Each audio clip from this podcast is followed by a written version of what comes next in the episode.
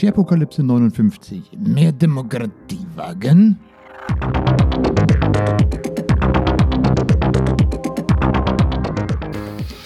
Guten Morgen, liebe Hörer. Der Chris holt sich gerade noch ein Wasser und dann kommt er aber auch gleich her. Ja, halli, hallo. Guten Morgen, lieber Chris. Guten Morgen, Michael. Äh, hallo liebe Hörer, ja, wir leben noch. Ich bin gerade mal in die Annalen dieses Podcasts eingestiegen und muss feststellen, unsere letzte Episode, die wir veröffentlicht haben, war am 1. April. ja, wir hatten mal einen zwischendurch. Genau. Wir hatten einen eingespielt. Genau, und die habe ich verbockt. Ähm, das kam dann auf meine Kappe, nehme ich auch gerne auf meine Kappe. Ähm, ähm, und das war der beste jemals. Bitte?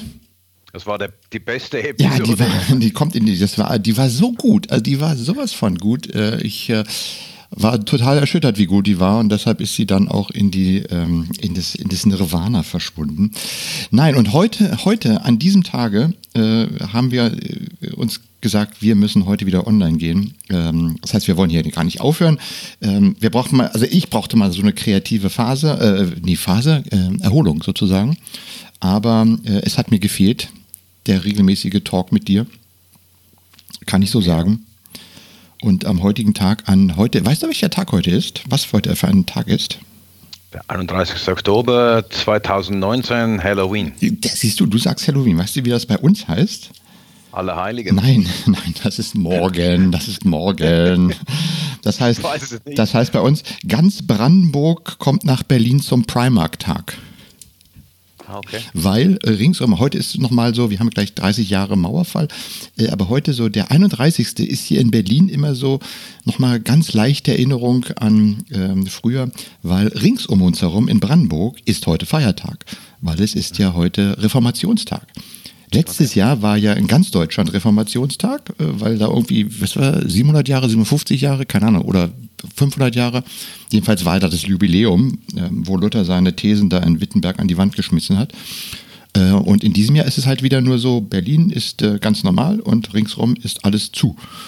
Und deshalb strömt dann in der Regel alles aus Brandenburg zum Shopping nach Berlin. Es ist kalt, aber die Sonne scheint, also bestes Wetter um sich zu Primark H&M oder wo auch immer man will reinzustürzen.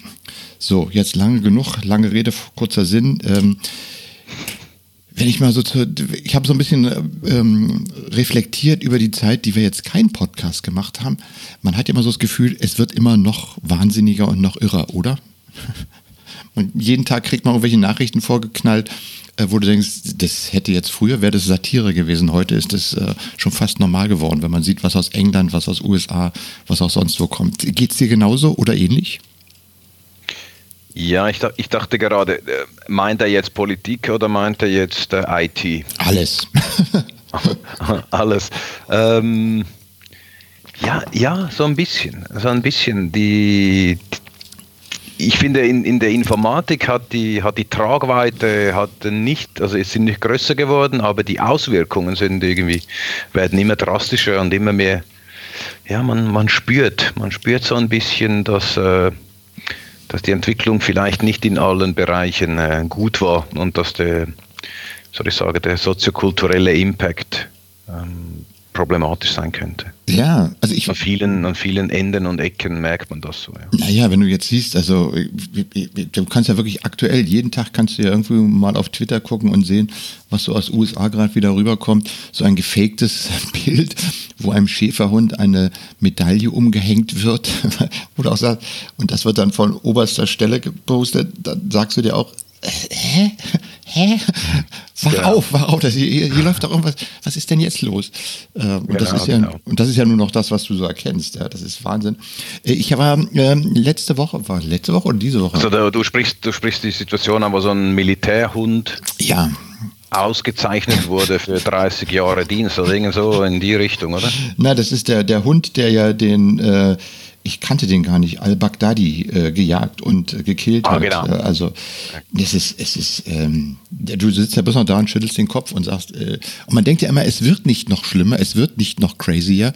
Ähm, aber es wird ja immer noch, es, man kann, es wird immer noch was draufgesetzt. Also ähm, Wahnsinn. Das ist, äh, und weil du jetzt gerade das Thema IT angesprochen hast, da kommt mir gerade in den Sinn, ich war hier am Montag in Berlin auf einer Veranstaltung von Microsoft, die nennt sie Explained. Das machen sie so im Halbjahresrhythmus und holen immer ein paar interessante Sprecher, die über ein Thema reden. Diesmal war das digitale Souveränität. Und ähm, eine, eine Geschichte, das, das fand ich ganz interessant zu. Ähm, es ging darum, haben wir eigentlich schon den Wettlauf äh, mit ähm, den modernen Technologien verloren? Das ist ja, was gerade diskutiert wird. Also Google beherrscht den Suchmarkt weltweit, ähm, Microsoft und Amazon mit, mit ihren Cloud-Lösungen, ähm, dass sogar unsere Polizisten, wenn sie ihre Videos äh, aufnehmen, dass sie dann eine Amazon Cloud spielen. Wo ist die deutsch- äh, oder europäische Cloud? Warum haben wir sowas nicht? Ist das Rennen dort schon verloren? Ähm, also diese, dieses ganze, diese ganze Erzählung. Und da kam unter anderem drauf, dass man sagt, nee, guck mal nach, und wir kriegen es in Deutschland oder in Europa nicht, nicht gebacken, weil bei uns alles viel zu langsam ist und weil alles viel zu lange dauert und zu viele Instanzen geht und keiner sowas Richtiges macht. Und guck mal nach China, wie schnell die da in der Lage sind, bestimmte Dinge von null auf 100 äh, zu bringen und durchzusetzen. Und na klar, haben die ein anderes System.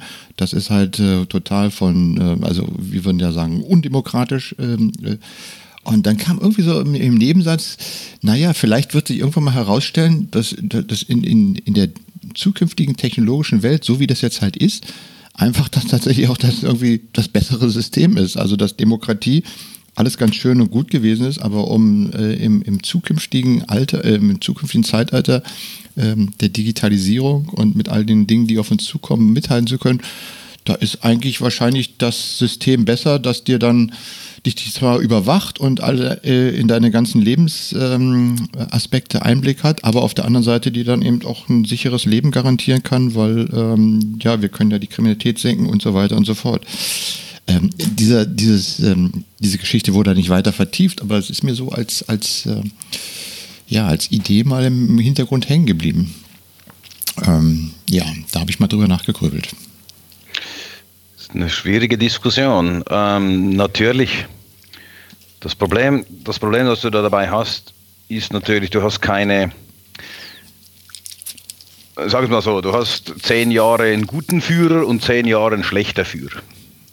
Und du hast in, de, in der Regel haben aber diese Systeme, die sind nicht austariert, oder? Die haben dann keine diese Checks and Balances, wie das so schön heißt. Entschuldigung, auf, auf, Deu äh, auf Englisch. Mhm. Äh, diese Checks and Balances sind nicht da. Also ich glaube auch, man könnte die Instanzen verkürzen. Es braucht aber so ein es braucht hier aber einen ganzen harten Kontrollmechanismus, oder? Der Kontrollmechanismus umgekehrt sehen wir also oft äh, in, in unseren Demokratien, gerade so, wenn es um, um so Geheimdienste geht, die, die sind dann sehr abgeschwächt. Dafür habe ich so demokratische Mittel, wo ich wieder eingreifen kann. Mhm. In, in kürzeren Abständen. Dafür ist dann die Überwachung nicht immer sehr optimal. Also diese ähm, parlamentarischen Untersuchungskommissionen, die haben eigentlich keine Macht. Ähm, Geheimdienste werden gar nicht überwacht, weil halt alles geheim ist. Ähm, da, da, sind die Checks and Balances auf der, dass ich die Personen austausche, die, hm. die vorne stehen. Ähm, und umgekehrt, wenn man die Personen nicht austauschen kann, ähm, dann müssen dafür die Kontrollen wieder gut sein. Dann wäre es vielleicht immer noch eine Demokratie, aber eine andere Art der Demokratie. Mhm. Aber ja, klar, das ist, ein, das ist ein Problem. Und die Frage ist tatsächlich, also nicht nur, nicht nur IT-Probleme können wir die Probleme die, die wir angerichtet haben äh, auf der Welt, können wir die so schnell lösen, wenn wir die mit den aktuellen Werkzeugen äh, so weiterfahren oder mit den aktuellen Mechanismen so weiterfahren, weil offensichtlich ähm, sieht das so ein bisschen so aus, als dass diese Werkzeuge das eben nicht können. Oder? Ja, und meine, in der heutigen Zeit, man hat ja, ich sag mal so dieses, also früher hatte man ja so dieses Urvertrauen, dass man hat, naja, so Demokratie, das wird sich jetzt so nach und nach, wir, wir exportieren dieses Modell Demokratie in alle Länder und das war immer eins der, der wichtigsten, ähm, ja, auch, auch Botschaften, dass man sagte, wir wollen halt die, die, die Demokratisierung der Welt voranschreiten lassen. Äh, und das war eigentlich immer so, dass du gesagt hast, ja, das ist so, so, das wird irgendwie mal nach und nach wird das alles kommen und äh, dann ist ja auch der ganze Ostblock zusammengebrochen und so weiter. Und das heißt, na, es hat sich durchgehängelt. Äh, aber in der heutigen Zeit, da hast du doch, ich sag mal, nicht mehr so dieses tiefe Vertrauen. Heute kann doch alles möglich sein. Das können ähm, Dinge, von denen du sagst, äh, es ist völlig absurd. Ähm, könnten heute auftreten und du würdest sagen, ähm, ja, okay, ähm, könnte sein. Also ich finde, das ist, ähm, ja, ich glaube, man muss da ein waches Auge haben, äh, was, was da passiert. Insbesondere, weil ich habe ähm, vor 50 Jahren, äh, wann war das jetzt? Lass mich ganz kurz sagen, 21. Oktober 1969 war das. Da haben wir einen neuen Bundeskanzler in Deutschland bekommen, den Willy Brandt, und der hatte damals diesen legendären Satz gebracht: Wir wollen mehr Demokratie wagen. Und ähm, wenn der nochmal zurückdenkt und äh, habe ich neulich, äh, kam äh, im Tagesschau und so weiter, haben dieses, äh, dieses Ereignis ja nochmal referenziert. Und da denkst du zurück und sagst, Mann, ja, Willy Brandt, Herbert Wehner, Strauß, hatten alle ihre Kanten und Ecken, aber das waren irgendwie Menschen, die politisch, äh, das waren politische äh, Leitfiguren, die hatten ihren Standpunkt, die hatten, äh, die standen für was, die haben ihre Meinung vertreten, die haben auch kein Bullshit in der, meistens geredet, auch wenn sie unterschiedliche Meinungen hatten. Äh, und die haben tatsächlich was bewegt. Und wenn du heute so guckst, dieses, äh, ich war früher mal stolz, dass ich eigentlich das gesamte Bundeskabinett aufzählen konnte. Ich, ich, ich, hätte heute schon Schwierigkeiten, vier Leute tatsächlich benennen zu können. Das ist eigentlich, ähm, ist eigentlich peinlich, muss ich sagen. Aber ähm, insofern haben die sich mir nicht, nicht so besonders eingeprägt. Und wenn sich jemand einprägt, dann eigentlich nur, weil wieder irgendeine völlig absurde äh, Geschichte erzählt worden ist oder ähm, weil irgendwas äh, Peinliches passiert ist, aber nicht, weil du jetzt gehört hast, das war jetzt mal wieder eine gute Aussage, da geht es voran, da geht es äh, in die richtige Richtung. Übel. Ja, weißt du, ich, ich frage mich das auch oft. Ist, ist das so oder ist das nicht so? Sind, waren, das, waren diese Leute wirklich Überflieger? Ähm, oder, oder haben die oder wusst, wusst, wusste man es einfach nicht, nicht besser? Also ich glaube, die Welt ist auch komplizierter geworden. Ähm, und früher war die Welt einfach einfach. Es war die, es war die Marktwirtschaft, es war der Kapitalismus ähm, und angehängt daran die Demokratie, weil das bedingt sich so ein bisschen, ähm, damit freie Menschen freie, frei im Markt agieren können, sonst funktioniert logischerweise Kapitalismus nicht. Und ähm, ich glaube, man hat das einfach früher nicht gewusst. Das sieht man ja erst jetzt. Man sieht erst jetzt, was, was in diesen großen Firmen für schlechte Deals gelaufen sind, oder? Also ich erinnere hier an die deutsche Automobilindustrie, äh, die Schweiz mit den Banken, oder? Ähm, was hier, was hier einfach abgezockt wurde und staatsmännisch und, und staatsmännisch ähm, in anderen Pressekonferenzen hier erzählt wurde, wie gut man ist.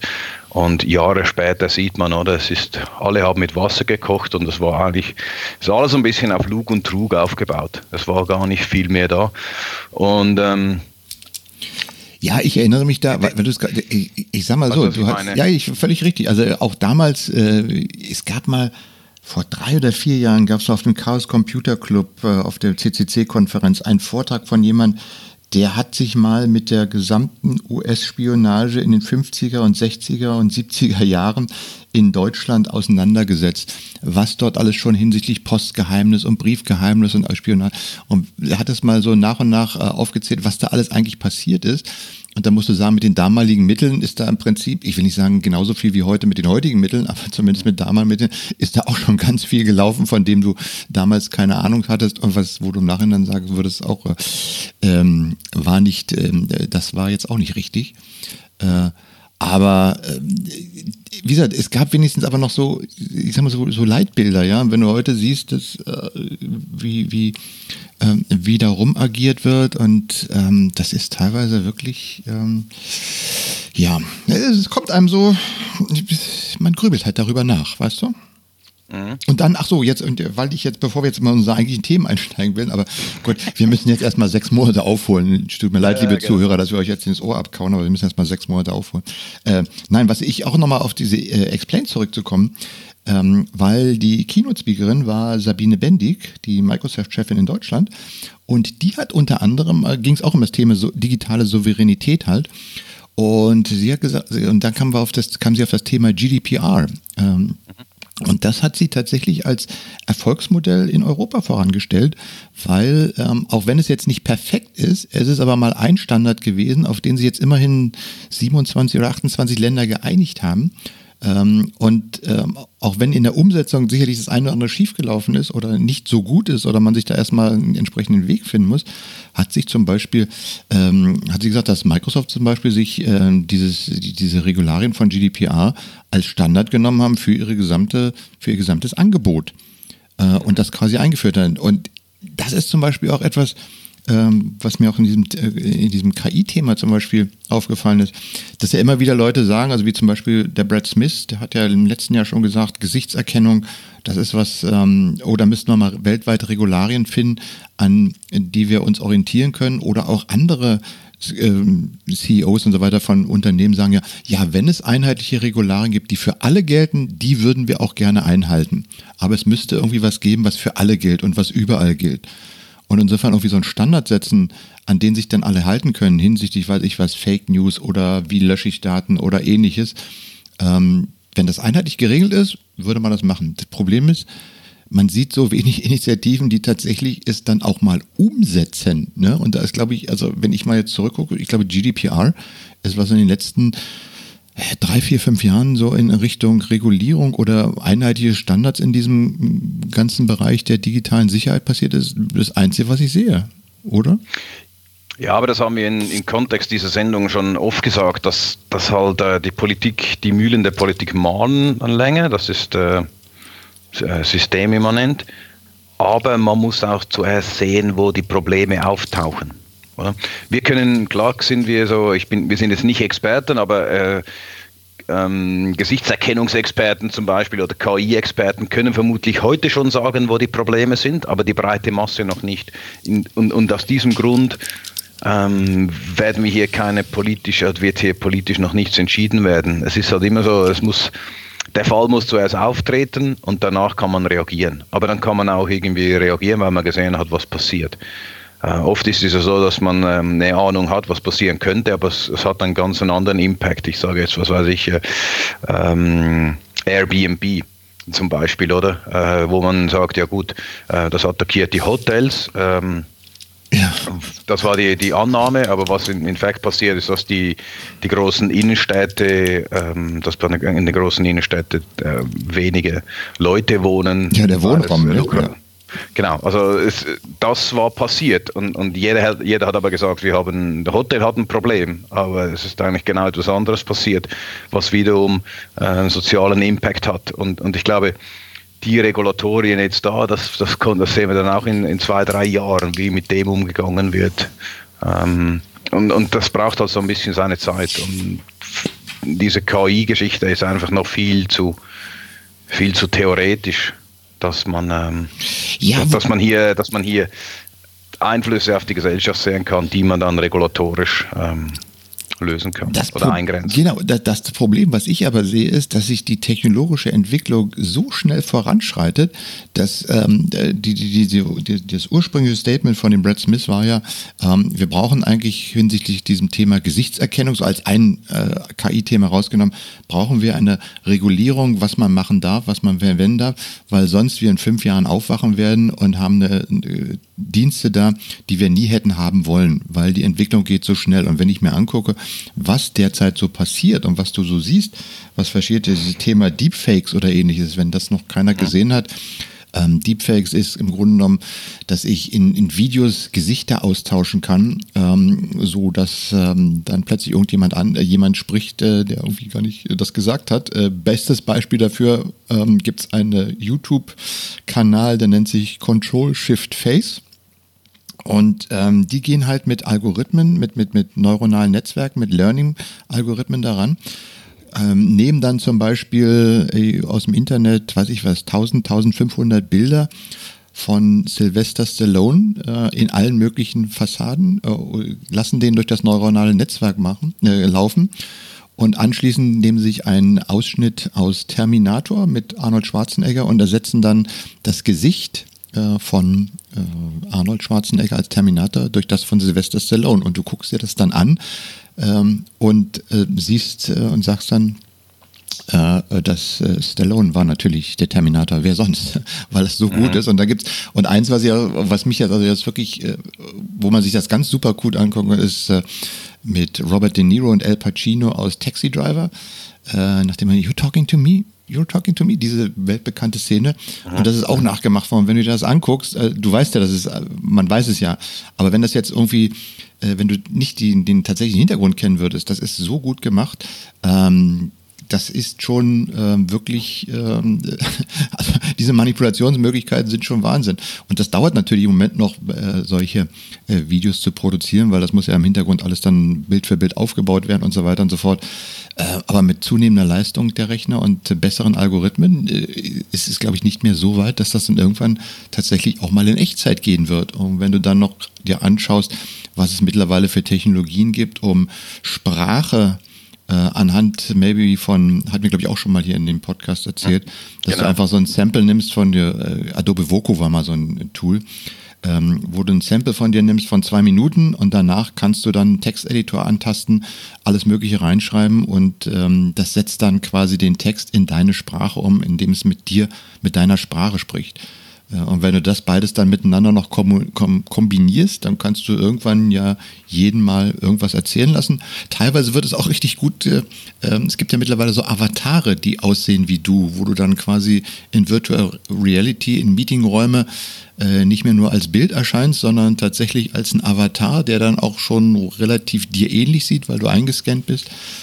Also irgendwann, äh, und, und wenn man das verfolgt, also diese, diese, dieser YouTube-Kanal, den gibt es, glaube ich, seit zehn Monaten. Und wenn man sich mal das erste anschaut, wie das aussah, das war auch schon beeindruckend, aber wenn du anguckst, wie es heute aussieht, dann sagst du, oh, pff, das geht aber zackig. Und äh, ja, und da gibt's auch keine äh, Regulierung oder ähnliches. Und äh, im Hinblick mal auf zukünftige Wahlkämpfe im nächsten Jahr, ähm, was da so alles rauskommen wird, also was ich damit sagen will, die Technologie schneidet so schnell voran, die Entwicklungen sind so schnell, ähm, dass ähm, ich dir recht gebe, dass man erstmal gucken muss, was, was gibt es aber für Regularien, aber wenn man das nicht irgendwie in den Griff kriegt, dann ist tatsächlich das Ding durch. Das sieht dann böse aus. Und dann, ähm, ist, also da bin ich recht skeptisch in dem Bereich. Ich weiß, dass du das bist und du bringst das Thema auch immer. Ich bin ja noch so ein bisschen entspannter, ähm, weil die GDPR ja eigentlich auch regelt. Oder GDPR, so wie es heute steht, finde ich ja gut. Ähm, man müsste es einfach erweitern, um ähm, das, was sind persönliche Daten? Also es ist, sind zum Beispiel persönliche Daten äh, auch dein Gesicht, ein Foto von deinem Gesicht, ist das, eine, ist das besonders schützenswert? Das könnte man dort einfach erweitern. Und äh, dann werden die mal geschützt vom, äh, vom Weitergeben. Und danach ist es ja eine politische Entscheidung, ob dann, ähm, was weiß ich, ein Bahnhof überwacht werden darf oder nicht. Ähm, das kann die Gesellschaft wieder selber entscheiden. Ähm, aber was mit den Daten passieren hat und wie und wo sie gespeichert werden müssen, ähm, das wäre dann über das Datenschutzgesetz ähm, geregelt. Also ich glaube, die, die Möglichkeiten gibt es schon. Ich befürchte einfach oder befürchte aus deiner Optik, dass man zuerst einen Riesenskandal haben muss, damit, äh, damit dann die Bewegung in die Sache kommt. Das kann gut möglich sein. Ähm, Ich habe ich hab ja so mittlerweile so ein paar Wissenschaftskanäle abonniert, die sich gerade mit diesem Thema AI auseinandersetzen, auch so ein bisschen kritischer. Äh, Und da war neulich auch ein Artikel drin, wo sie beschrieben haben, wie Methoden entwickelt wurden, wie du so verpixelte Gesichter wieder komplett rekonstruieren kannst. Also jetzt nicht extrem verpixelt, aber so leicht verpixelt, halbwegs verpixelte oder mit schlechten Auflösungen und die dann quasi wieder, also auch sowas ist ja mittlerweile möglich. Auf der anderen Seite, es gibt ja auch Abwehrmechanismen, wenn du heute mit einer digitalen Kamera irgendwas aufnimmst, hinterlässt die ja auch spezielle Merkmale in dem Video. Du weißt, welche Kamera das war und welcher Sensor. Das kann man tatsächlich mittlerweile ja auch rausfinden, dass wenn du das Ding drei, vier, fünf Mal kopiert hast und dann verlieren sich dann wahrscheinlich auch die Informationen. Aber was ich, was ich jetzt nochmal, um, um vielleicht dieses Thema jetzt mal äh, ein bisschen abzuschließen, nochmal sagen wollte, ist, nein, äh, weil, weil das war eigentlich so der, der Kern des Ganzen. Ähm, GDPR. Wir haben ja auch, äh, sagen wir mal, uns äh, gerne ein bisschen lustig darüber gemacht oder auch äh, ein bisschen darauf, ähm, bisschen kritisch geguckt und äh, was kam da alles und äh, die Umsetzung und so weiter. Aber jetzt war so im Rückblick betrachtet und wenn du das auch aus, aus ähm, verschiedenen Quellen hörst, ähm, das hat sich mittlerweile äh, zumindest als Standard, als Bewusstseinsmachung und auch als tatsächlich praktische Umsetzung ähm, ich will nicht sagen bewährt, aber hat doch einen guten Weg genommen. Also man kann ja auch mal was Positives sagen und nicht immer nur äh, sagen, jetzt werden alle Kindergartenbilder verpixelt und so weiter und so fort. Nein, es hat auch zu einem, ich sag mal, doch ähm, veränderten Bewusstsein geführt und es gibt vor allen Dingen mal eine gesetzliche Regelung, worauf man sich tatsächlich auch berufen kann, auf die sich eben in einem größeren Rahmen auch Leute geeinigt haben. Das ist doch eigentlich eine, eine, eine positive Geschichte, oder? Ja, ja absolut. Ähm, ich, ich, glaube, du verwechselst mich so ein bisschen. Ich war immer pro GDPR. Ich habe das eigentlich immer sehr, sehr unterstützt. Es ging nicht ähm, gegen dich, es ging nicht, es ging nur Nein, so. nur wie du sagst, wir haben, äh, ich glaube, wir haben, du meinst ein größeres Wir. Naja, genau, genau, wir haben, also wir haben ja. jetzt immer halt, GDPR, du weißt ja, als es dann reinkam, dann kam ja mal die, ach guck mal, was, was haben sie jetzt schon wieder hier gemacht und wie, wie, wie geht das denn und so weiter. Man hat sich ja auch mal so ein bisschen, dieses typische, wir mäkeln ja auch immer an allem rum, aber nein, ich, ich, ich will das voll unterstützen, du warst immer ein starker Verfechter. Genau, und, äh, aber ich gebe dir recht, das wird so wahrgenommen, das hat sich als Standard etabliert und, äh, und das, ist, das ist ein de facto Standard innerhalb kürzester Zeit geworden. Ja, ja. ja absolut. So, wir haben tatsächlich, äh, liebe Hörer, wenn ihr noch da seid, äh, wir haben tatsächlich. so ist Schluss. Tschüss. nee, wir haben ja tatsächlich eine Agenda gehabt. Ich habe jetzt einen Punkt abgehakt. Ähm, und damit kann ich jetzt nahtlos an dem anschließen, was du vorher gesagt hast, also mit Airbnb und den Auswirkungen erzählt hast, ähm, weil wir wollten uns heute auch ein bisschen nochmal über das Thema Elektromobilität und Elektro im weitesten Sinne unterhalten, weil man da ja auch im Sommer mal wieder so ganz, ähm, ganz praktisch erfahren konnte, was so moderne Ideen bedeuten. Stichwort Hashtag E-Scooter. Ähm, ich weiß ja nicht, wie es bei euch in Zürich aussieht, aber in Berlin haben die E-Scooter ja die, die City geflutet. Also ich weiß nicht, gefühlt äh, an jedem, gerade in der City findest du an jeder Ecke diverse E-Scooter abgestellt von Lime, von Uber, von äh, Tricks, Plix, Flix, Mix, in allen bunten Farben liegen überall rum. Und äh, es ist mir aufgefallen, dass wenn du in Berlin bist, also es hängt auch so ein bisschen davon ab, wann man da ist, aber im Sommer wurde das sehr viel genutzt. Ich würde mal sagen, überwiegend von Touristen, die durch die mhm. Stadt gedüst sind. Ähm, natürlich äh, auf Bürgersteigen, natürlich ohne Helm, äh, natürlich im Berliner Verkehr, was dann immer schon, ich sag mal so, das ist, äh, wundert mich, dass da nicht so viele äh, tatsächlich super verletzt worden sind, aber ähm, das ist schon, Berlin ist nicht unbedingt dafür ausgelegt, äh, noch nicht. Wir wollen ja auch in Richtung Radfahr City gehen, aber das ist bei weitem nicht ausgelegt. Ich war im Sommer mal kurz in Kopenhagen. Wenn du dich da umschaust, das sieht ganz anders aus. Da ist eine Infrastruktur da. Da kann man auch ganz gut mit den Dingern fahren. Ich weiß nicht, ist, ist, ist E-Scooter bei euch auch in, in Zürich ein, ein heißes Thema? Ähm, ja, also zwei Dinge. Ja, die e also diese Leih-E-Scooter, die sind auch in, in Zürich überall. Ähm, aber das Thema, ich habe das Thema verfolgt bei euch in, in Deutschland. Es ist aber nicht so kontrovers wie bei euch. Also, also diese Diskussion, ist das jetzt ein Fahrrad oder so, ähm, wo muss die fahren, das äh, wurde bei uns nicht so diskutiert, aber es sind eigentlich die gleichen Regeln, es, mhm. muss, auf, es muss dort fahren, wo die Fahrräder sind. Äh, es darf nicht auf dem Bürgersteig oder auf dem Trottoir, wie wir hier sagen. Mhm. Ähm, da, da, darfst du mit denen nicht fahren, ähm, um, ja, ja, wieso nicht? Also, aber das ist so, das hat sich so ergeben. Es gibt ein paar Leute, die sich da aufregen, dass die überall rumstehen, so, aber das ist so. Ja, aber wie du sagtest, du hast immer Leute, die ein bisschen merken. Nein, nein, aber es ist tatsächlich so, also ich sag mal so, das ist, jetzt, ist wie, wie bei Airbnb, es kommen ja plötzlich jetzt Unternehmen, ähm, die, ich sag mal, vielleicht gar nicht hier ansässig sind, sondern die karren einfach mal 1000 E-Scooter hier rein, ähm, knallen die irgendwo in die Stadt, stellen die irgendwo ab und äh, dann kannst du sie mieten und durchfahren. Also du nutzt jetzt, sagen wir mal, öffentlichen Raum. Ich weiß nicht, ob die dafür Steuern zahlen, Benutzungsgebühren und ähnliche, machen ihr Geschäft und packen dann praktisch die Stadt damit voll. Wobei du jetzt sagen kannst, ähm, ist das jetzt wirklich, ich, ich sag mal, jo, lass es mal noch einen Monat sein, wenn hier in Berlin das, das winterliche Sauwetter anfindet. Ich glaube, dann werden die ganz schnell äh, irgendwo in den, erstmal für den Winter irgendwo eingelagert werden, weil wenn du dann durch schlecht gefegte Straßen und, und so weiter fahren willst, ich weiß nicht, ob das noch so gut ist. Ähm, benutzt werden sie, denke ich mir mal, so in Berlin hast du auch, wir haben ja der privilegiert, wir haben eine super öffentliche Nahverkehrinfrastruktur. Gerade wenn du innerhalb des S-Bahn-Rings bist, da hast du fast für alle Strecken Alternative zwischen Bus, Tram, U-Bahn, S-Bahn. Du kannst zur Not auch noch ein Taxi nehmen oder du kannst auch noch ein Fahrrad nehmen, was mittlerweile dabei ist. Äh, also ein E-Scooter da ist nicht unbedingt ein echter Bedarf dabei. Äh, trotzdem siehst du die Leute da fahren, Spaß haben. Ähm, ich war auf dem Microsoft Business Summit in Frankfurt. Da musste ich morgens immer zur Messehalle ungefähr 800 Meter laufen. Und ähm, da standen im Bankenviertel auch überall E-Scooter. Da sind tatsächlich die Leute morgens mit, mit dem E-Scooter auch zur Arbeit äh, gekommen. Das hast du tatsächlich gesehen. Also das waren jetzt nicht morgens früh die Touristen unterwegs, sondern die sind halt von der Bahn dann die 500 Meter mit dem Scooter gefahren. Also da sage ich mal so, Last Meile funktioniert auch. Ähm, aber es ist schon so, dass, äh, ja, ich meine, wie du sagst, äh, Airbnb, äh, man dachte, es geht gegen die Hotels äh, und jetzt geht's, äh, hat es noch ganz anderen Impact, ne? Und, und überall stehen die, die, die Dinger rum. Ne? Das ist. Ja, also ja. gut. Ich, zwei Dinge. Was mich ein bisschen stört, was mich jetzt stört, und jetzt kommen wir ans Merken.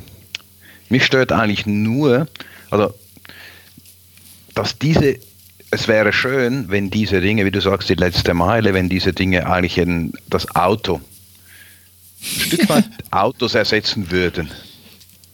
Oder? Dass ich ein bisschen genau. weniger Autos in den. Das machen sie aber nicht. Was sie machen, ist, ähm, sie ersetzen eigentlich den Fußgänger. Statt zu Fuß zu gehen, nehme ich den E-Scooter. Weil die Leute, die ein Fahrrad nehmen, gehen mit dem Fahrrad, die ein Fahrrad haben, irgendwo abgestellt, die nehmen sowieso das Fahrrad. Ja. Ähm, äh, es ist nur die Leute, die laufen, ähm, nehmen jetzt, ähm, nehmen es einen E-Scooter.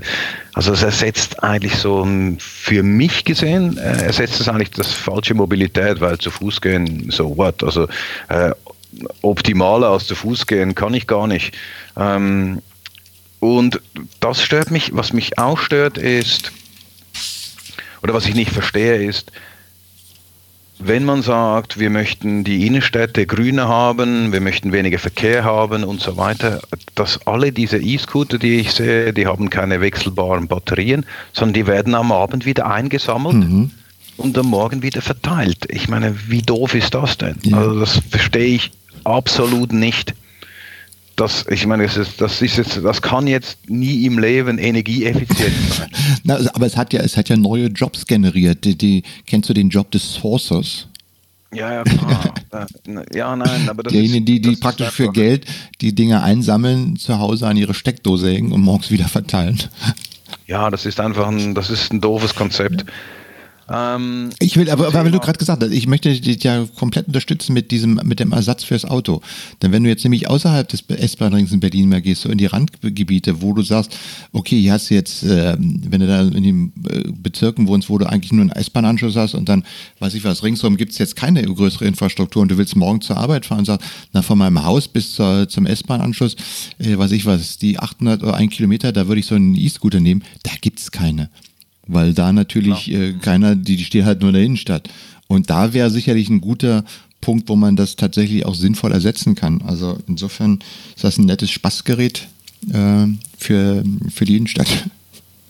Genau, also insofern, ja, vielleicht ja, gehört es halt einfach dazu, dass ich nur, dass ich nur in den Innenstädten habe und dass irgendwie 50 Prozent Touristen fahren und die anderen 50 Prozent sind Gelegenheitsfahrer. Das sehe ich so bei mir, weil ich bin ja mit dem Fahrrad unterwegs und, ja. und das habe ich ja dabei. Also das heißt, ich brauche gar keinen E-Scooter. Ja. Und wenn ich dann das Fahrrad nicht dabei habe, aber dann sehe ich, beobachte ich an mir selber, dass ich dann eben diese 800 Meter ähm, die, die nehme ich dann, äh, die nehme ich dann äh, mit dem E-Scooter, wenn ich gerade einen sehe.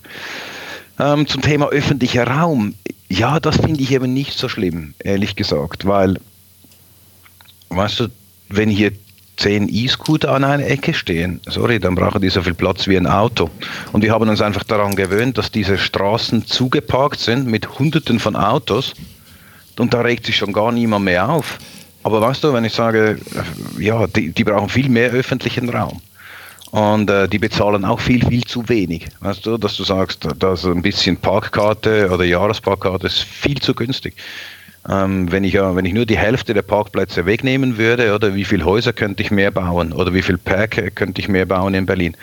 Und wenn ich dann diese Dimension anschaue, ist das eigentlich eine lächerliche Diskussion äh, wegen diesen PI-Scootern. Äh, also da stimme ich dir insofern fast vollkommen zu, weil genau darüber fängt man dann auch nach, äh, da, da, denkt man drüber nach und schaut sich natürlich auch in der Stadt ganz anders um und sagt, ja, klar, was das Auto an Platz einnimmt, ist es ein Wahnsinn.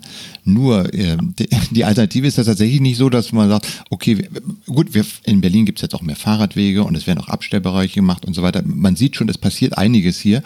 Ähm, aber das dauert natürlich. Und wenn ich mal sehe, wie das in, in Kopenhagen hat, das glaube ich 30 Jahre gebraucht, bis sie jetzt so entschieden haben, wir wollen in diese ähm, Stadtentwicklung in diese Richtung gehen. Und wenn du da hinkommst, du hast eigene Brücken, wo nur Fahrräder drüber fahren und eigene Straßen dafür und so weiter. Das ist, ähm, da siehst du, ein gewisser, das muss, hier brauchst du noch ein bisschen Zeit, also einige Zeit, um das umzusetzen. Aber was jetzt eben tatsächlich passiert, und das ist auch wieder wie, wie, wie mit der KI, das geht eben extrem schnell. Und plötzlich plötzlich, wenn es jetzt mal zehn Radfahrräder äh, oder Scooter werden, das ist ja okay, aber es sind eben Hunderte, die sich dann quer durch die Innenstadt überall an allen Ecken und äh, sie abgestellt werden hier und dort.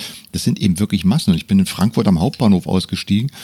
Und äh, da stand mal, ich würde mal sagen, an der einen Ecke, also zwar sauber ordentlich aufgereiht, das war so wahrscheinlich der Abholpunkt, stand da mal, ich würde mal sagen, 30 bis 40 E-Scooter hintereinander, tak, tak, tak, tak, alle von einer Firma, mhm. alle so Also das ist schon, ähm, Übergangsphase, muss man mal gucken, wie das geht. Ich, ich warte jetzt mal den Winter ab. Ich gucke mal, was jetzt im Winter passiert, ob, der, ob da überhaupt noch jemand fährt, wenn hier in Berlin tatsächlich, vielleicht fällt ja auch gar kein Schnee. Wir haben ja schon lange keinen Schnee mehr gehabt. Ähm, dann, also in Zürich werden die dann äh, eingepackt. Echt?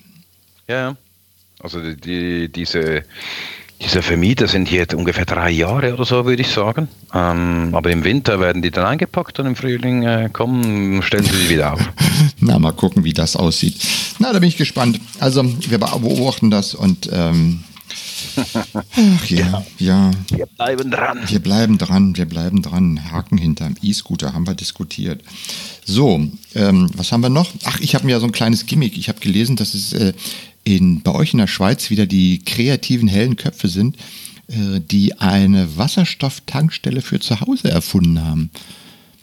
Wir, mhm. wir, gehen ja alle jetzt in Richtung, alle reden ja immer von E-Elektromobilität und so weiter und äh, wir wissen auch, dass irgendwie das Problem mit den Batterien und das äh, besteht und dass Wasserstoff vielleicht ja doch eine gute Alternative wäre. Und da hat jemand jetzt gerade eine Wasserstofftankstelle für zu Hause empfunden, dass du quasi so klein selbst dir dein, äh, für dein Auto den Wasserstoff produzieren kannst. Genau, ah. einfach Wasser rein und dann. Wasser rein, ein bisschen Kohle runter, ein paar S-Bit und dann ein bisschen brennen und dann wird da schon Dampf genau, erzeugt. Ach, das geht zurück. Ein bisschen Luft, äh, ja. Sauerstoff aus der Luft und dann ja. gut ist. Ach Gott. Ja, ja, klar. Das, äh, äh, alles, was äh, alternative Energie ist, wird gebraucht oder weg vom Fossilen. Weg vom Fossilen ist auch ein gutes Stichwort. Äh, Soll ich gehen äh, oder wie? ja, ich bin ähnlich fossil wie du. Oder? Sehr krass. Genau. Das ist krass. Ja, aber weg vom Fossilen hat einen großen Schritt gemacht in der Schweiz. Wir hatten gerade Wahlen vor zwei Wochen. Und, ja, habe ich gehört, ja. Alles, was grün im Namen hat, ähm, hat hier abgerockt. Ähm, und in, in diesem Sinne kann man hier erwarten, dass äh, fossile Energieträger äh, es schwieriger haben werden in der Schweiz. Ja, ich habe das, ich das auch verfolgt mit eurer Wahl. Also wir haben ja auch viele äh, Zuhörer aus der Schweiz, das wissen wir von, vom Feedback. Aber für uns aus, aus, ähm, aus dem äh, großen bundesrepublikanischen Land, ich habe ja gehört, ihr habt als, als äh, eure euer Führungsgremium besteht ja aus wie viel? Fünf, sieben Mann? Sieben, ja. sieben Leuten, die quasi also, sozusagen einvernehmlich. Mann, ist ziemlich gemischt. Also ich würde sagen, es ist ungefähr 50 Prozent. Ja. Wie 50 Prozent?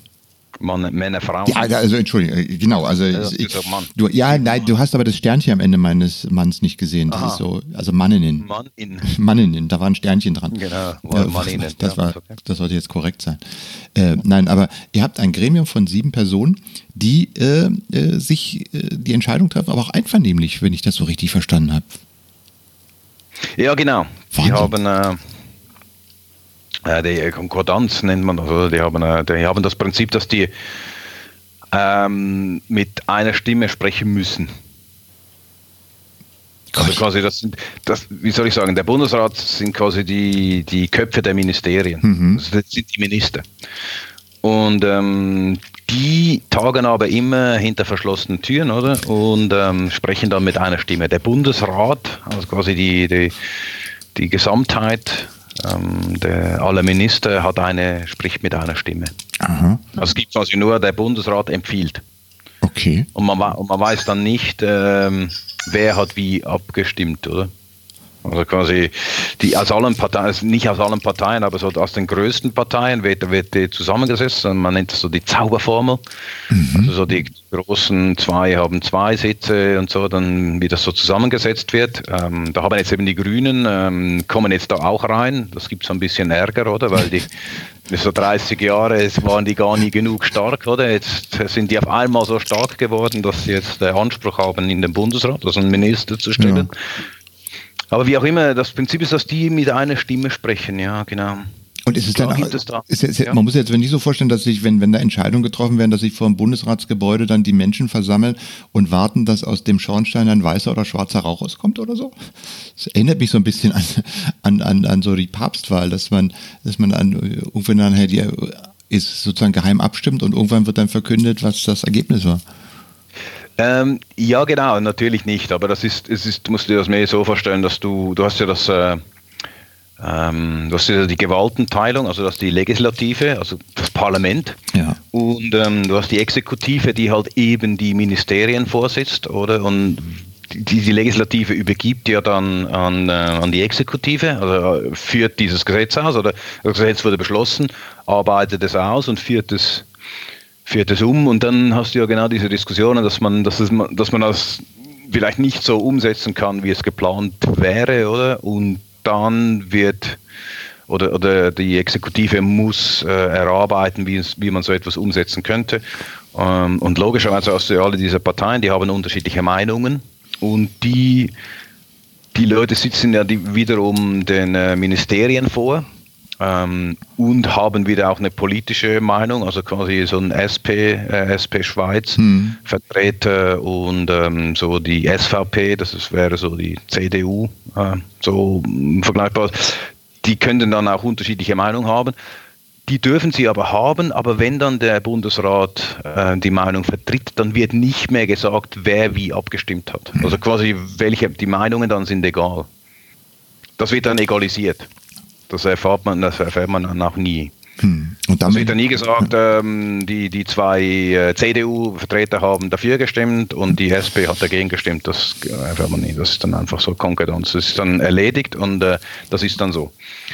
Und das funktioniert schon seit wie vielen Jahrhunderten? Ja, seit 720 Jahren. Und das in einem Land, das äh, in vier Sprachen aufgeteilt ist, in wie viele Kantone, die alle irgendwie noch ihre eigenen ähm, äh, Regeln haben. Das ist äh, Wahnsinn. Ja, genau. Also sind die, ich habe gerade geschaut hier, es sind drei Frauen und vier Männer. Die, die sieben Bundesräte. Tja. Wahnsinn. Genau. Ja. Und bist du damit zufrieden?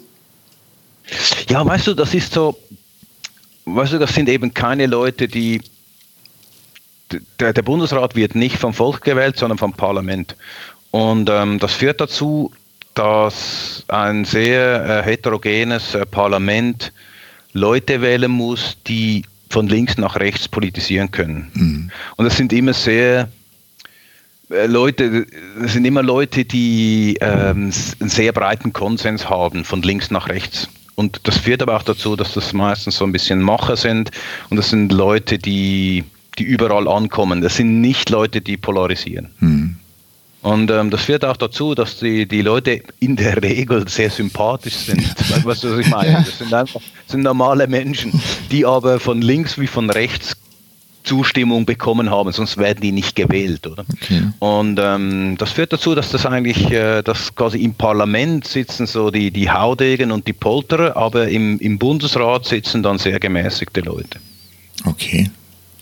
Und ähm, das ist, das, das ist, glaube gar nicht so schlecht. Und da hast du natürlich, ja, da gibt es, deswegen würde ich sagen, die Bevölkerung nimmt die Bundesräte als sympathisch oder unsympathisch wahr, aber jetzt nicht unbedingt das machen, weil es ist, ja, es ist schwierig dann auch, ähm, weil dieses Konkordanzprinzip gilt, ist es auch schwierig, ähm, ich kann niemandem mehr etwas vorwerfen. Weißt? Ich kann nicht sagen, äh, äh, Alain Berset ähm, hat das, das ist so ein Bundesrat, ähm, du, hast das schlecht äh, abgewählt, weil er sagt, die Konkordanz hat gegriffen. Ja.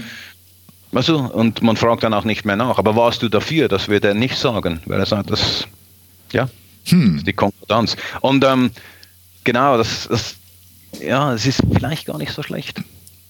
Ja, hört sich, hört sich zumindest erstmal gut an. Ich meine, ihr seid ja jetzt auch im Prinzip jetzt, sagen wir mal, nicht so schlecht mitgefahren die letzten 700 Jahre, oder? Ja, das ist, das ist so eine Frage, die hast du ja zu Beginn, zu Beginn der Sendung hast du die äh, angeworfen. Ähm, ist, ist, ist ein solches System ein Schönwettersystem? Ähm, kann, wenn wirklich das Klima kippt und wir schnell reagieren müssen, kann ein solches System schnell reagieren? Hm. Und ich meine, diese, diese, diese Fragestellung äh, haben wir noch nicht da und wir haben auch noch nicht Gesetze dazu. Das muss sich jetzt erst beweisen. Mhm. Ah, noch eine Baustelle. So, dann haben genau. wir das. Also, so funktioniert das. Also das ist äh, ja, aber äh, spannend. Also ich finde, ich finde es, äh, man, man weiß ja immer so von, von anderen Ländern gar nicht so viel, wenn man sich nicht mal so, so ein speziell, wie, wie ich dich so als Partner habe, der dann aus eigenem ähm, Erfahren darüber reden kann. Das finde ich immer sehr, sehr, sehr spannend. Genau, was noch wirklich wichtig ist, äh, was ein bisschen ein Unterschied zu Deutschland ist, dass das Parlament. Das Parlament ist ein Milizparlament. Wie, wie Milizparlament? Hm? Was heißt das? Bewaffnet oder wie? Nein, Miliz ist quasi ähm, nicht, ist nicht professionell. Ah so, okay. Also quasi die 200 Parlamentarier, die haben alle noch einen Job nebenbei. Okay. Also nebenberufliches Parlament. Das ist ein nebenberufliches Parlament, ja. Das mhm. Parlament ist immer nebenberuflich. Mhm. Genau. Ähm, und ähm, das gibt natürlich dann Schnittstellen, die, äh, was soll ich sagen, zwischen Lobbyismus und ähm, Politik ähm, kannst du quasi das theoretisch kannst du, äh, kannst du beides zugleich sein, oder? Ähm, auf der anderen Seite kann natürlich äh, kann ein Bauer äh, Parlamentarier sein, das gibt es auch, oder? Es gibt quasi Lobbyisten, die Politiker sind, oder, oder es gibt quasi ähm, Leute, die in einer Krankenkasse sind und dann äh, im, mhm. im, beim Krankenkassengesetz mitarbeiten. Da kann man sich ja vorstellen, was herauskommt. Auf der anderen Seite kann ein Bauer, ein Biobauer äh, im Parlament sitzen und der kann dann ähm, einer Landwirtschaftsvorlage mitarbeiten. Also es, es, kann aber auch sein, dass dann der Landwirt, der Landwirt äh, bei der Versicherung mitarbeitet. Also es ist halt beides möglich, es hat Vor- und Nachteile. Oder? Aber das ist noch ein Unterschied zu Deutschland. ja, stimmt, ja, wir haben Parlament. Ja, bei uns ist es ist ja euer auch so ein Berufspolitiker und Beamtenparlament, ne? Das ist so hm. überwiegend. Genau, ist es nicht.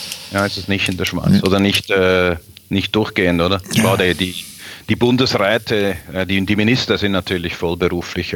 Die stehen ja ihren äh, ihren Büros vor, oder wenn man so möchte. Ja, genau. Also, ihren Departement, wie es da heißt. Ja.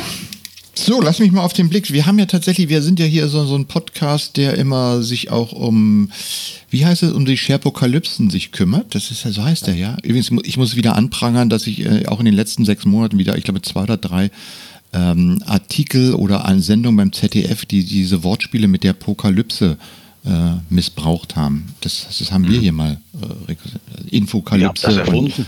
Infokalypse. Ja, die Schweizer haben es erfunden. Die Ja, ja, ja, oh, das, genau. ah, wo, ist, wo, ist mein, wo ist mein Kräuterbonbon äh, hier? Ich habe gar keinen. Ja, genau. Ähm, genau, aber ähm, insofern ähm, Blick darauf, du hattest äh, mich schon informiert äh, in, in Richtung GitHub. Äh, was ist denn da los, GitHub? Du hast mich ja. Ja, genau, das ist ähm, GitHub und ähm, Adobe hatten in der äh, in der, in der, Vergangenheit, also du, du hast ja den, den, der Bogen schließt sich jetzt so ein bisschen. Du hast begonnen zu sagen, was passiert in den USA. Ähm, und wir haben ja gesehen, dass die, die USA ähm, oder der, der amtierende äh, US-Präsident, ähm, seine Waffe ist ja überall Embargos hochzufahren. Und die Embargos waren ja in der Vergangenheit oft ähm, Banken, also dass man, dass man Geld der, der Regierung einfriert oder äh, Material nicht mehr ausführen oder ausführen, also nicht mehr kauft oder nicht mehr importieren, solche Dinge. Und jetzt in, in letzter Zeit gab es ja ähm, immer wieder auch jetzt aus den USA gab es äh, Wirtschaftsembargos, die auch Software betraf. Das letzte, das du sicher mitbekommen hast, war diese Google-Geschichte mit China. Ja. Genau, dass man gesagt hat, die dürfen Android nicht mehr verwenden. Genau. Und was jetzt auch passiert ist, ist ähm, GitHub hat äh, wegen äh, US-Sanktionen ähm, an, an, gewissen Ländern wie äh, im, im, Nahen Osten ähm, keinen Zugriff mehr gegeben äh, auf, auf ihren Code. Mhm. Das ist, das ist Und ähm, das heißt, äh, GitHub kann dann in, in gewissen Ländern und Gebieten, die eben US-Sanktionen unterliegen, äh, oder, oder wo ich einen, einen solchen Wohnsitz habe, ähm, kann ich dann einfach nicht mehr äh, zugreifen. Und ich komme dann nicht mehr auf meine, ähm, auf meine privaten Repositories. Und ähm, das ist natürlich, äh, ist natürlich ein Debakel, wenn ich hier eine Firma habe, die ähm, Software entwickelt oder auf diese, auf diese Repos äh, äh zugreifen will und die sagen, sorry, du bist jetzt ein Iraner. Naja, wenn man da, die Entwickler sind ja heute in Teams weltweit verteilt und wenn du dann plötzlich deine Entwickler, die in diesen Ländern äh, sind, äh, ausschließt von der Entwicklung, ähm, boah, das ist, ähm, hört sich übel an. Ja gut, ich könnte auch ein iranisches, äh, könnte auch ein iranisches, eine iranische Firma sein. Es könnte aber auch so weit gehen, äh, lass uns ein bisschen weiter ähm, denken. Es könnte auch sein, dass äh, die amerikanische Regierung plötzlich mit Europa ein Problem bekommt und äh, sie, sie werden sagen, wir werden euch äh, die ganze Software as a Service, die aus USA kommt, äh, abschalten und damit wäre dann Office 365 gestorben, zum Beispiel. Ja, Vendor-Login. Also ich sag mal, das, das, das, haben wir im Rahmen von diesem Thema Vendor-Login gerade mal neulich diskutiert, als es darum ging, kann ich eigentlich meine Cloud backuppen? Mhm. Dann war ich gesagt, naja, du kannst ja ein paar Sachen runterziehen, aber wenn du dich einmal für sowas entschieden hast mit deinem Unternehmen, ähm, davon, äh, da, da musst du schon darauf vertrauen, dass dieser Service immer da ist. Und wenn irgendwann, wie du jetzt gerade sagst, dann mal entschieden wird, ähm, Nee, also aus diesen Ländern darf der Service nicht mehr bezogen werden. Du hast aber da deine Niederlassung drin und, und kannst mit denen jetzt plötzlich nicht mehr kommunizieren über den Kanal, weil einfach mal jemand in einem anderen Land gesagt hat, aus, äh, aus die Maus das ist natürlich übel. Du kommst in ganz andere wirtschaftliche äh, Abhängigkeit. Ich meine, deshalb wird ja auch so die, die ähm, diskutiert, man sollte in Europa, wie heißt das? Gaia, Gaia X ist das, genau. glaube ich, da steht, ja genau, ähm, dass man mal eine europäische Infrastruktur aufbauen sollte, die unabhängig davon ist. Äh, und das ist, ist natürlich ganz übel. Ja, genau. Und es ist, insofern ist es nicht nur was Theoretisches, sondern wie man das jetzt gerade in dem Beispiel sieht, äh, es gibt ja schon ganz praktische Auswirkungen da. Mhm. Genau, Adobe, Adobe Cloud, äh, Adobe ich weiß gar nicht, diese Adobe, äh, wie heißt die auch? Ja, genau, GitHub und ähm, ihr Adobe Creative Cloud, genau, die ja. Adobe Creative Cloud. Mhm. Nicht schön, oder? Ja, GitHub ist ja nee. Microsoft Service, oder? Das sind wir da äh, klar, oder? Ja. Ja, ja. Also das, genau, also das ist äh, so ein bisschen, äh, bisschen unlustig. Ähm, etwas anderes, was mir aufgefallen ist äh, zum Thema Sherpokalypse, ist in Dänemark dürfen die Strafverfolger ähm, die Vorratsdaten nicht mehr nutzen.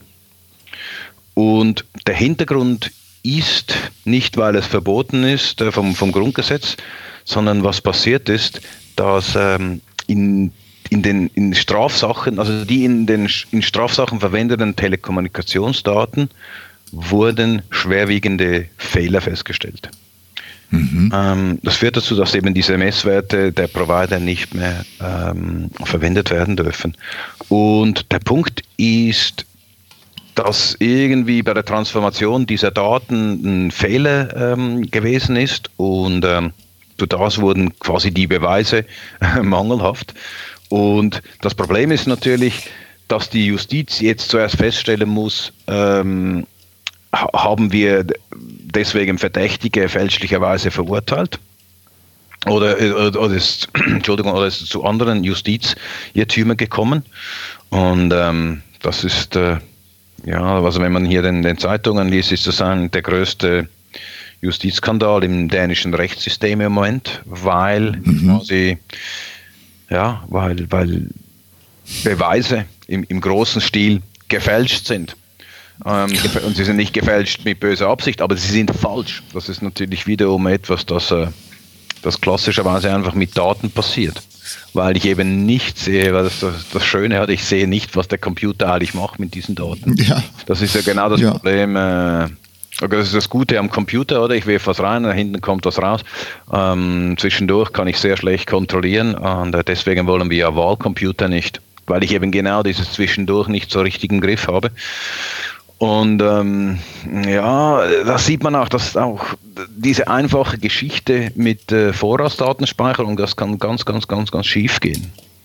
Um, und äh, als du dieses Thema erwähnt hast, habe ich mir gedacht, sag mal, haben wir in Deutschland eigentlich mittlerweile Vorratsdatenspeicherung? Ich habe davon schon ganz lange nichts mehr gehört. Ich, es war mal vor einem Jahr oder so anderthalb Jahren, was mal ein ganz Riesenthema, aber seit ewigen Zeiten hat man davon nichts gehört. Ist das jetzt eingeschaltet mhm. worden? Geht das so? Wie lange wird das eingeschaltet? Ich war jetzt äh, völlig äh, ratlos. Wusste ich gar nicht mehr. Kann ich, kann ich dir für Deutschland jetzt gerade nicht sagen. Ähm, ich würde sagen, ja. Ähm, ihr habt das. Ähm, in der Schweiz haben wir das auch, äh, drei Monate. D der Punkt ist halt einfach, es gibt, wieder, es gibt wieder ein Argument in der Diskussion, Vorratsdatenspeicherung ja oder nein. Und es gibt vor allem ähm, ein, ein Argument für die Leute, die, die dir entgegenhalten, weißt du, wer nichts zu verbergen hat.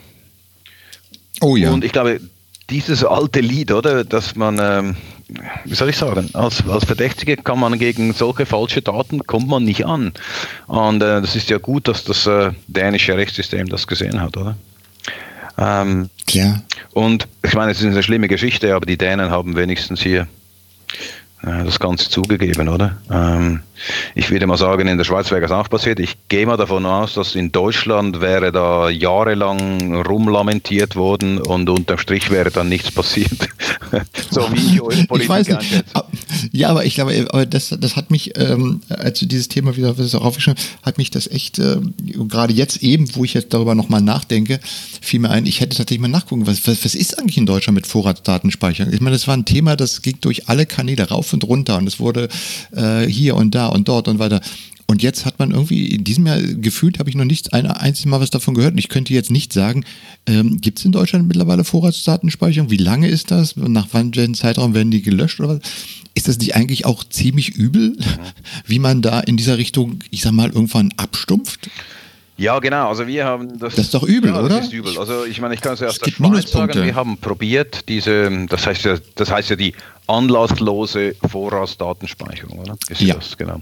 Und genau. Äh, hier wurde das, probiert, das Referendum zu ergreifen. Das wurde eingeführt. Ähm, drei, die Daten werden drei Monate gespeichert, dann gelöscht. Ähm, hier wurde probiert, das Referendum zu ergreifen. Äh, das Referendum äh, können dann immer, das macht die Bevölkerung. Äh, es kam aber nicht zustande. Also doch, es kam zustande. Ähm, und dann gab es eine Abstimmung und dann wurde es wieder gekippt. Also quasi die, die Leute wollten das. Das ist genau diese Geschichte, oder? Wer nichts, wer nichts zu verbergen, zu verbergen hat, hat, oder muss auch nichts befürchten, mhm. äh, außer falsche Daten. ja, genau.